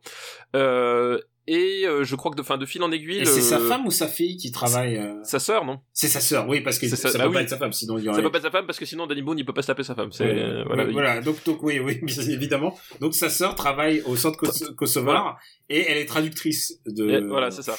Et bon, du coup, Danny Boone euh, vient pour essayer de l'aider, mais alors, euh, alors c'est très étrange parce qu'à partir de ce moment-là, déjà, l'hyperchondrie de son, son personnage, il arrive à la dominer quand il, le scénario l'exige, mais tu comprends pas comment. Donc euh, bon, c'est, c'est. Et à la fin, il se retrouve en prison au, Ko- au Kosovo, non? Bah à la fin, en fait, à un moment en donné, Roumanie, enfin un truc comme de ça. fil en aiguille, en fait, euh, le- un leader de la révolution kosovare euh, usurpe son identité à lui et lui devient le leader de cette révolution kosovare. Il est recueilli par la sœur euh, et il se fait passer pour ce leader kosovar parce que du coup, la, la sœur euh, est admirative de ce type-là et euh, et voilà. Enfin, et à partir, enfin, à partir du moment où il arrive chez les réfugiés et que ça devient Danny Boone en fait qui se fait passer pour un pour un leader kosovar avec euh, avec l'accent, avec les clichés, avec le truc, et en fait tu comprends même pas pourquoi à ce point-là il a il a besoin de s'attacher à à ce- cette imitation. Le, film, enfin, c'est lamentable quoi. C'est pas très bien. Moi, j'ai j'ai pas, j'ai pas très vraiment aimé. Je pense que c'est pas la meilleure réalisation de, de Danny Boone. Euh, ça a quand même cartonné. C'est encore une, ça fait plus de 5 millions d'entrées quand même. Bah oui, oui, oui. Que ça, C'est l'exception culturelle française. Et je crois que je t'avais dit au moment de, au moment d'enregistrer euh, le, le moment où j'ai, je t'ai proposé cette liste où il y avait euh, euh, Super Contact, je t'ai dit que ce film a coûté 31 millions. Ouais, c'est c'est ma boule. Tu ne vois pas où est-ce qu'ils sont passés, mais vraiment. genre, genre, Où, à moins qu'ils aient pris 10, 10 millions chacun, quoi. Je vois pas je- ça. c'est possible. où sont passés les 31 millions d'euros pour filmer ce téléfilm euh, Enfin, c'est parce qu'en plus, c'est c'est- ça, ça a zéro ambition esthétique. Hein. Ah ouais, Vraiment non, zéro, c'est- pas, c'est pas, Christophe Gans, hein, c'est pas. Non, non, c'est il y a, y a zéro ambition. Zéro ambition dans les décors, zéro ambition euh, dans la mise en scène, zéro ambition euh, euh, dans même dans l'écriture. Enfin, je veux dire, c'est 31 millions pour ça, quoi. ça me paraît incroyable. Je me demande, est-ce que, est-ce que t'es dans tes frais, euh, même en, en faisant 5 Ouais. millions d'entrées, je sais pas. Je sais pas. 31 Écoute, millions. Je sais pas. Ouais, c'est. Oui, c'est incompréhensible. Ouais, et en plus, il y a un autre truc, c'est que c'est qu'ensuite il y a tout un truc avec les pays de l'est, puisqu'en fait ça devient un pays imaginaire. C'est pas, c'est pas le, l'Alba- Non, non, oui, c'est ça. C'est genre un- euh, l'Ouz- l'Ouzbékistan, que- quelque chose dans le Kistan. Oui, parce que je, je, je crois que justement le, la, famille de Cadmerade euh, euh, sont originaires au, quatrième degré de, cette, de ce pays ou je sais pas quoi. Enfin, c'est pour Ouais. ça que la sœur euh, travaille auprès des réfugiés. Enfin voilà, c'est ça le, le Voilà. beat. Alors c'est pas une très bonne comédie. Non, c'est bah non, c'est Tu l'as vu tout com- seul ou avec tes enfants? Non, je l'ai vu tout seul. Non, je, mes enfants. je- mes, mes enfants, pour l'instant, je les, je les éduque à, à Jim Carrey, pas à Danny Boone, tu vois. Encore, eh, eh, il y a du bon hein, chez Jim Carrey. Ah bah il y a du monde chez Jim Carrey, oui, justement. Eh, chez Danny Boone, il y a du bon, mais pas celui-là. c'est mais pas celui-là. Où est-ce qu'on va le classer? Euh, pour moi, ça. Mettons, euh, est-ce que tu trouves ça mieux que Mission Pays Basque? Alors. Qui est une comédie française. Mission Pays Basque restera toujours mieux dans mon cœur, ne serait-ce que pour les conditions de la séance dans Ah laquelle ouais, je mais ça, vu. ça compte pas. Est-ce que tu, genre, genre, si tu dois en revoir un maintenant, est-ce que tu revois Mission Pays Basque ou Super Chondriac Bah, plus simple. Very Bad Trip 2 ou Superchondriac? Ah, Very Bad Trip 2. Ok, bon, déjà, t'as résolu ça. Voilà, c'est- j'ai résolu. le- Est-ce que Green Lantern ou Superchondriac? Euh... C'est c'est compliqué ce que tu me demandes, Daniel. Bah ouais, Euh, mais c'est c'est ça, il faut arbitrer maintenant. Allez, allez, euh, au-dessus de Green Lantern. Putain, donc ça veut dire entre la tour sombre et Green Lantern. Ouais, c'est ça. Superchondriac. C'est ça du film de qualité. Ah oui, non, non, mais c'est... Ouais, ouais, On a fait pas mal de films, je pense, pour aujourd'hui. on en a fait pas mal, ouais, ouais, c'était c'était bien. Euh, Est-ce qu'on en ferait pas un dernier? Ah, on je, peut en je- faire un je dernier. regarde l'heure, on, euh, on est Au bien. stade où on en est, là, on est parti, là. Allez, on va faire un petit classique. Les 55 jours de Pékin. Euh, 55 jours de Pékin, donc c'est une fresque historique qui se déroule donc à Pékin. Merci pour ceux qui suivent. Mais, mais, mais, je, je- je fais un petit mais déjà. Il n'y a pas beaucoup de Chinois. Mais il n'y a pas beaucoup de Chinois. Euh, parce qu'effectivement, on, on, on parle en fait de, de- du moment où il y avait encore énormément de comptoirs euh, occidentaux en Chine. Euh, donc là, principalement les, comptoirs euh, américains et anglais, même s'il y a des Français et des Italiens aussi à- dans le film. Euh, mais l'idée c'est que euh, c'est le moment où en fait où euh, Pékin va essayer de mettre les, les étrangers dehors euh, en s'appuyant sur euh, diverses forces séparatistes et nationalistes dans le pays, en gros hein, pour planter un peu le décor. Et le film va nous va nous raconter en fait justement comment cette forteresse, donc cette espèce de quartier d'étrangers au centre de Pékin, va être assiégée jusqu'à ce qu'éventuellement quelqu'un puisse venir la sauver ou pas. Voilà. En gros, c'est à peu près ça le, le pitch. Est-ce que c'est parce que le siège a duré 55 jours ou parce que le conflit lui-même 55 jours Mais enfin voilà, c'est les 55 jours de Pékin. Oui, je, voilà, je sais plus si c'est le, je crois que je sais plus si c'est le siège lui-même ou le conflit, euh, parce que je crois que le, conflit c'est un peu moins, c'est genre 40 jours ou un truc comme ça. Euh, mais bon, l'idée c'est voilà, c'est une lutte de pouvoir, euh, euh, une lutte de pouvoir entre le, justement les relations entre les occidentaux et, et les chinois qui va conduire à, à, à la tenue de ce siège.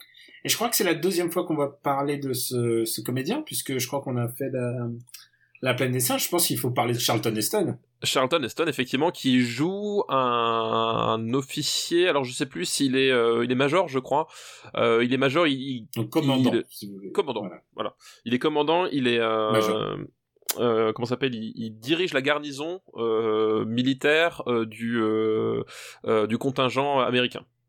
Et il est très beau, et évidemment, il va séduire euh, le, le, Ava Gardner. le protagoniste, euh, le protagoniste féminin de, de l'histoire, qui est Ava Gardner, qui joue une Russe. Une Russe, voilà. évidemment, parce qu'il n'y avait pas, il y avait pas beaucoup de choix Alors, à l'époque. Oh, Dans les années 60, je pense qu'effectivement, avoir un acteur russe qui joue dans un, un blockbuster hollywoodien, puisque c'est l'équivalent du blockbuster quand même de l'époque, je pense que c'était un tout petit peu compliqué. C'était, c'était, oui, mais tu sais quoi, je pense qu'on a, on a du bol, parce que ça aurait pu tomber sur une italienne.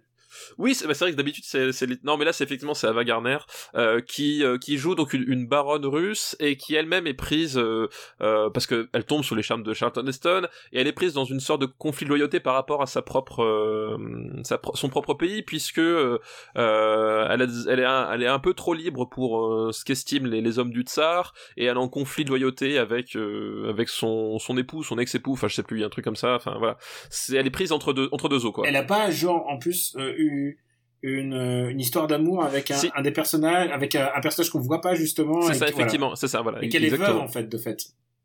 Euh, oui, qu'elle est, qu'elle est, voilà, c'est ça, Ouais, elle, elle est veuve. ouais. Et c'est, la famille de son ancien époux qui, euh, qui lui, qui en gros lui, lui court sur leur écho, quoi. Et ça, c'est le genre de presque historique que on aimait faire dans les années 60. C'est genre, c'est ce film typiquement, typiquement 60s. On essaye de faire une grande feste un peu grandiloquente, euh, pleine de bons sentiments et un peu moraliste. Et c'est peut-être ça aussi qui fait un peu, un peu défaut au film, c'est-à-dire que c'est vraiment très blanc et noir, quoi. Bah, c'est, c'est, euh, effectivement très blanc et noir. En même temps, t'as, t'as quand même, dans le, dans, ne serait-ce que dans la partie chinoise, t'as quand même justement des, des, des personnages modérés qui, euh, Ouais, quand même. qui, qui, qui estiment que c'est pas forcément la façon de faire. Tu vois que le, euh, l'impératrice, euh, qui n'est pas jouée par une chinoise du tout d'ailleurs, hein, Ah non, c'est ridicule. Évidemment, la- les personnages chinois qui parlent ne sont pas chinois. Voilà, c'est autre temps autre mœurs, on va dire. Mais Ah tu non, vois non, ils, ils sont maquillés et tout, c'est... ouais, ils sont ils sont. Bah, Aujourd'hui, ça serait plus possible, quoi. c'est c'est Fu Manchu quoi. C'est euh, c'est c'est vraiment c'est vraiment Fu Manchu.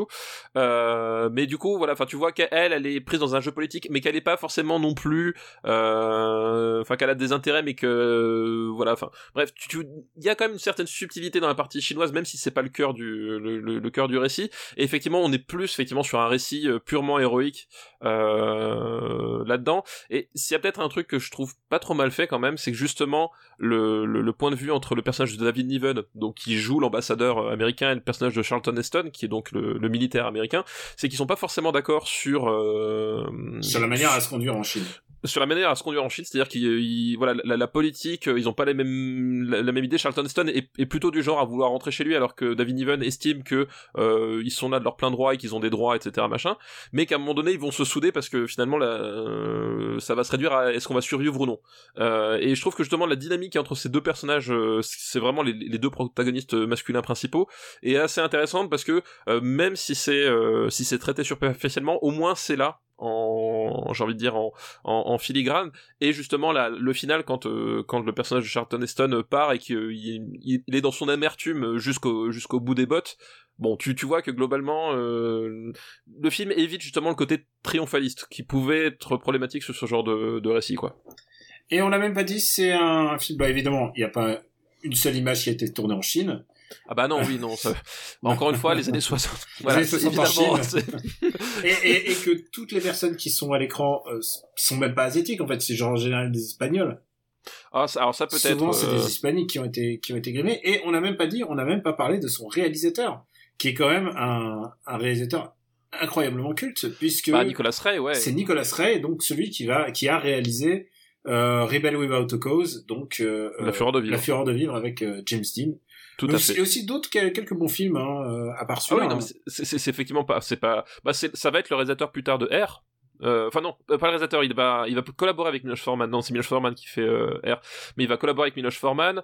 Euh, il va collaborer avec Wim Wenders. Enfin, tu vois, c'est un type qui a travaillé quand même avec les, avec les plus grands. Il a fait Johnny Guitar. Euh, Johnny Guitar, ouais, bravo. Euh, voilà, il a fait, euh, il a fait, il a fait, il a quand même quelques films à son actif, que ce soit en tant que réalisateur ou, ou scénariste. Il, il a fait le premier euh, Jesse James. Ah oui, C'était Robert Wagner à l'époque. c'est vrai que Robert Wagner, c'est C'est pas, pas génial, c'est pas génial, bon. Non, c'est effectivement, c'est pas, c'est pas top. Et Nicolas Ray a, a eu quand même pas mal de chance parce qu'il il était le le bon comé- le, le bon réalisateur au bon moment quoi. Il avait droit à tous les grandes stars, à tous les Richard Bah, là, Burton, Robert le- Mitchum a beaucoup tourné avec lui quoi. Ouais, ouais, ouais, effectivement. Puis là, le, là, il, a eu droit, il a eu il a eu son film de John Wayne en plus. Oui, c'est vrai, Il a, c'est eu, vrai. euh, il a eu son film de John. Non vraiment euh, Nicolas Ray il a il a eu il a eu du bol. Il est je veux dire, il a eu James Dean déjà. Il a eu James, voilà, c'est- il, il a fait le James Dean, enfin le, le film emblématique des années 50. Hein, bah, c'est lui qui l'a fait avec James Dean. Donc effectivement, on peut dire que euh, ce qu'on veut, à sa façon, il a forcément marqué l'histoire du cinéma. Voilà. C'est- voilà, qu'effectivement, qu'un pédigré, pédigré pareil, tu forcément t'as fait, euh, t'as marqué l'histoire du cinéma. Et Charlton Heston alors, lui il a marqué l'histoire du cinéma, mais est-ce que tu le trouves bon dans son dans son rôle? Il est il est, Ah, moi, il, est- il est vraiment le il est vraiment le bon soldat quoi. Moi, je le trouve, je trouve excellent dans son rôle, Charlton Heston. il hein, est, il est euh, droit dans ses bottes, quoi. Et c'est, en- encore à l'époque où Charlton Heston était supposément de gauche. Oui, c'est encore l'époque où effectivement euh, il était démocrate. Donc euh, c'est, c'est, mais parce que justement il, il a vraiment le, le, le personnage du bon soldat, mais vraiment au bon sens du terme, c'est-à-dire que c'est un type qui a le sens du devoir. Euh, parce que bah il est soldat, il est militaire de carrière, donc à un moment donné, son devoir c'est obéir aux ordres, mais en même temps il a un certain code moral et que euh, il n'est pas, euh, n'est pas aveuglé finalement par euh, par une certaine propagande. C'est-à-dire que lui son objectif c'est que sa mission c'est que tout le monde s'en sorte en vie euh, et de maintenir la sécurité. En fait c'est ça qu'il essaie de faire et il essaie de faire ça le mieux possible euh, le mieux possible sans tu vois sans prendre de de, de de de plaisir à tuer son ennemi sans prendre de de, de sans être dans le truc euh, excessif enfin voilà c'est un, un type qui fait son boulot parce qu'il c'est lui c'est l'homme de la situation il est là donc il fait son boulot mais en même temps vois que il y a des moments où ce qu'il fait ça le ça le plaît plus quoi il c'est c'est aussi un homme brisé quelque part et, et il essaye de, de de rester un peu à flot on va dire Bon, où est-ce qu'on va le, le classer, ce, ce 55 jours de Pékin? Bah, Alors, moi, prends- tout- prends déjà les années 60. voilà en tout cas c'est un film que j'ai bien aimé euh... Alors, bien aimé. C'est, c'est- c'est moins c'est- bien que Spartacus. C'est pas un grand film des années 60 55 jours de Pékin mais je trouve c'est un c'est un film qui euh, qui qui voilà qui, qui qui a quand même vraiment encore aujourd'hui son charme. Et j'étais étonné par la par certaines scènes d'action en fait.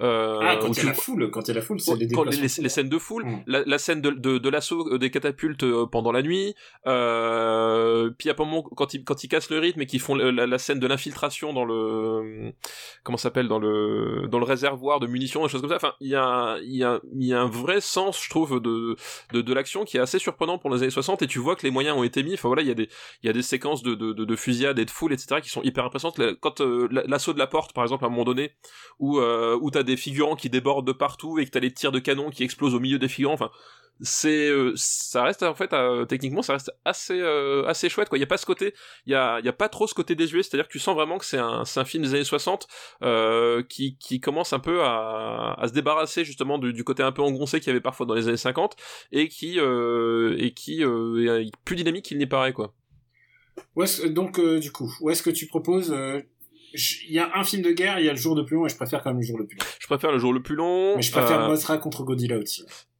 Euh, ah ouais, mais moi je préfère ça à Lolita. Ah bon bah écoute, on... est-ce qu'on coupe la poire en deux entre Lolita et Fantomas? Entre Lolita et Fantomas, allez parfait. Je pense que c'est une phrase que Charlton Heston ne pensait pas. Non, je, effectivement, je, je pense qu'effectivement on, on, lui aurait dit, il aurait, il nous aurait regardé bizarrement. Ouais, c'est vrai. Putain, on a, on a un film nouveau dans les années 60, voilà. Euh, une, une liste qui compte 40 films. Ouais, tout à fait. Et alors, je crois que c'est la fin de notre épisode. C'est la fin de notre épisode. On a bien fait faire ce dernier film en plus, là. Ouais, effectivement. C'est pas mal. Du coup, il nous en reste encore quelques-uns de devoirs de vacances. Est-ce qu'on les fait avant la semaine prochaine? Ouais. Bah oui, évidemment. Ouais, je pense qu'on va avoir à peu près le même nombre de films dans le prochain épisode. Accrochez-vous, il va en avoir, euh, il va avoir peut-être quelques surprises. Ah, va y avoir de tout. Donc, épisode 112, euh, la semaine prochaine, puisque je sais que le confinement s'arrêtera pas. oui, il s'arrêtera pas la semaine prochaine, donc, c'est sûr. Coup, du coup, euh, épisode 112, la semaine prochaine, on finit avec les devoirs de vacances. Épisode 113, on va faire notre escale par les années 60. 60, évidemment, notre petit bonbon notre petite sucrerie. Il y a déjà des gens qui m'ont envoyé des listes des années 60. Je me dis ah. comment on va faire qu'une seule émission dans les années 60 parce que vraiment, sais quoi, la première liste que quelqu'un m'a envoyée, j'ai fait ah putain, elle est géniale, il faut que je la passe. Bah oui, bah c'est. Et, alors qu'on a déjà du stock hein, en liste. Mais voilà, si vous nous envoyez ça maintenant et que ben je les découvre au fur et à mesure et si si y a, si j'ai des coups de cœur, je les passerai. Euh, je pense que la semaine prochaine, on va voir quand même. Hein, il y a un film avec euh, Harrison Ford, je vois. Ouais. Il y a, il y a un dessin, il y a, il y a un dessin animé, il y a encore un animé. Il y a encore un animé, effectivement. Je pense qu'on va parler d'un film contagieux. Voilà. On va parler d'un film contagieux, tout à fait, c'est vrai, il est aussi dedans. Il y a des films de bagarre aussi. Il y a des films de, ah, il y a, des... il y a de la bagarre. Il y aura de, la, bagarre. Il y aura de la bagarre. Il y aura de la bagarre, et en plus, je vais essayer de voir un Michael Bay. Ah. Je vais ah, bah, essayer... bah, oui, et je l'ai vu aussi entre temps. Euh. Ah, lequel le... le, dernier ou le je parle de, celui qui a la ligne 59 dans notre document comme ça les gens. D'accord, ok, d'accord, ok. Bon bah écoute, très bien. Euh, c'est vrai que tu, tu l'as vu entre temps déjà? Ouais, je l'ai vu entre temps. Ah super. Et tu sais quoi, tu devrais le voir à Arietti. Pas, euh, regarde Arietti comme ça, on va. Oui, c'est vrai. Oui, oui, je devrais regarder. Ouais. Quand même pas mal de pas mal de films à rattraper, hein, Encore, mais après on fait ça au fur et à mesure. Là, on a un petit stock et surtout on regarde les recoupements, on regarde dans notre fichier document, on regarde. Euh, toi t'as vu ça, toi t'as vu ça, et du coup on essaie de de euh, biseauter notre émission. C'est les c'est l'émission techniquement la plus préparée. c'est vrai, c'est vrai. C'est la, seule où il y en a moins un des deux qui a un souvenir euh, frais du film. Exactement. Et c'est pas garanti que ce soit pour autant assez efficace. bon, c'est vrai. L'heure d'une petite reco si t'as le temps. Eh ben la petite reco du coup le c'est toujours le confinement. Donc on avait recommandé des des films en VOD, des euh, euh, des jeux vidéo, des choses comme ça. Bah du coup moi je veux recommander un comment s'appelle un groupe de musique qui vient de sortir un album là au début euh, début avril. Euh, un groupe de musique belge figure-toi puisque euh, eh ouais puisque les Belges on ne le sait pas assez mais sont quand même un des pays les plus enthousiasmants en termes de, de rock and roll voilà de, depuis depuis à peu près toujours hein, comme avec des groupes comme comme Deus comme comme Ginzu voilà il y en a encore tant d'autres que, que j'oublie et du coup là c'est un groupe que je connaissais pas que j'ai découvert là parce qu'ils ont sorti l'album je me suis dit que je vais jeter une, une oreille, et euh, le groupe s'appelle The K. Donc euh, The K, hein, tout simplement. Euh, et le dernier album s'appelle Amputate Corporate Art et, euh, et ben je trouve que c'est du très très bon son. C'est pour donner à peu près une idée, c'est on va dire c'est euh, on va dire du post-grunge, donc euh, des, euh, un, rock euh, fort, mais avec quand même une, une, certaine composante mélodique et qui avec parfois des, du chant chanté, parfois du chant un peu crié. mais je trouve qu'ils ont, ils ont un vrai don pour faire des, des, des riffs qui claquent vraiment bien. Euh, y, y, a des mélodies que je trouve vraiment accrocheuses, il y a des refrains super. Enfin, je trouve que c'est un, un, album que j'étais assez surpris. Enfin, je, je connaissais pas du tout, de, donc euh, donc c'était vraiment une pleine découverte. Et j'étais assez surpris de du, du rendu. Et, euh, et, ben je depuis euh, depuis que j'ai découvert, je l'écoute en boucle en fait tout simplement. Et euh, donc j'ai beaucoup aimé ce, ce, groupe et je, je, vous recommande forcément d'y jeter une oreille si vous êtes bien sûr évidemment un peu versé dans les dans les guitares saturées parce qu'évidemment c'est pas votre truc. Bon, vous y trouvez pas votre compte, mais si vous aimez un peu les guitares saturées, ben voilà The K avec Amputate Corporate Art qui est sorti euh, là en avril 2020.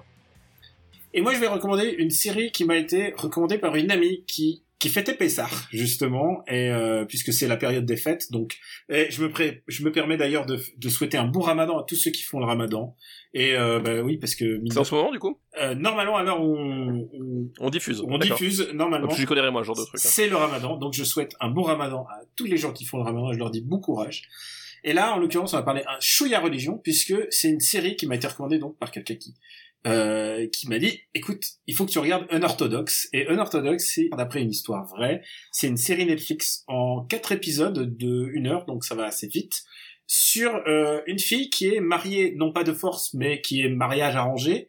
Elle est à Williamsburg donc qui est un quartier de Brooklyn. Et euh, donc elle est euh, c'est des juifs ultra orthodoxes mais ultra orthodoxes c'est genre un point que t'imagines pas quoi. Ah non, tu t'imagines même pas, genre tu t'imagines même plus que ça existe euh, à un tel point aujourd'hui et surtout aux États-Unis en fait. C'est surtout ça qui est ouais. qui est étonnant et elle va un peu s'émanciper par le biais de la musique et elle va prendre la fuite à Berlin. Donc ce que ça va raconter, c'est son histoire, son mariage en montage euh, en, en, en, montage en parallèle entre son mariage et sa fuite. C'est assez intéressant en fait. C'est euh, parce que toujours quand tu c'est un monde que tu ne connais pas et euh, qui est plutôt intéressant entre le monde ultra ultra pratiquant et euh, à certains moments à certains moments ça me fait penser à Handmaid's Tale. Parce que alors ah oui, d'accord. pas dans le sens où euh, c'est c'est ça se passe dans le monde réel tu vois. Et c'est ça qui est un peu flippant en fait. Et euh, vu que c'est basé sur sur sur une histoire vraie ça raconte le le récit justement de cette de cette femme euh, bah c'est euh, c'est c'est assez euh, ça m'a ça m'a ça m'a touché quoi cette cette euh, cette lutte pour la liberté euh, voilà je recommande euh, je recommande cette série qui est un peu différente de toutes celles qu'on a l'habitude de recommander dans dans After Eight et Super Ciné Battle qui s'appelle Unorthodox donc c'est une mini série sur Netflix D'accord. Et c'est mini-série, mini-série, c'est-à-dire que c'est. Il y en a quatre épisodes et je sais pas s'ils vont faire la suite. D'accord. Voilà. Ouais. Mais il y a, y, a y a, un arc en tout cas sur les quatre épisodes. Il y a et... un arc en tout cas sur les quatre épisodes. Ouais. D'accord, très bien. Et, euh, et voilà, voilà, c'est tout. On se dit rendez-vous la semaine prochaine. Bah oui, rendez-vous la semaine prochaine, effectivement. On vous remercie de votre fidélité. Euh, Super Ciné Battle est disponible sur supercinébattle.fr. Vous pouvez retrouver la master list. Je vais mettre la master list, rassurez-vous, je vais mettre tout à jour pour que euh, tout soit bien préparé pour quand on va retourner dans les années 60. Et euh, vous pouvez nous envoyer vos listes à super vous pouvez nous envoyer vos listes à supercinébattle@gmail.com. Et puis, euh, je crois qu'on s'est tout dit, Stéphane. on s'est tout dit, je crois que je crois qu'on t'appelle. je sais pas quand je vais faire le montage, mais ça... bon, ouais, c'est sur la fin, c'est pas si grave. Voilà, on vous embrasse très fort. On... Où que vous soyez, quoi que vous fassiez, on est avec vous. On sera là la semaine prochaine. On vous embrasse. Ciao. Ciao à tous, prenez soin de vous.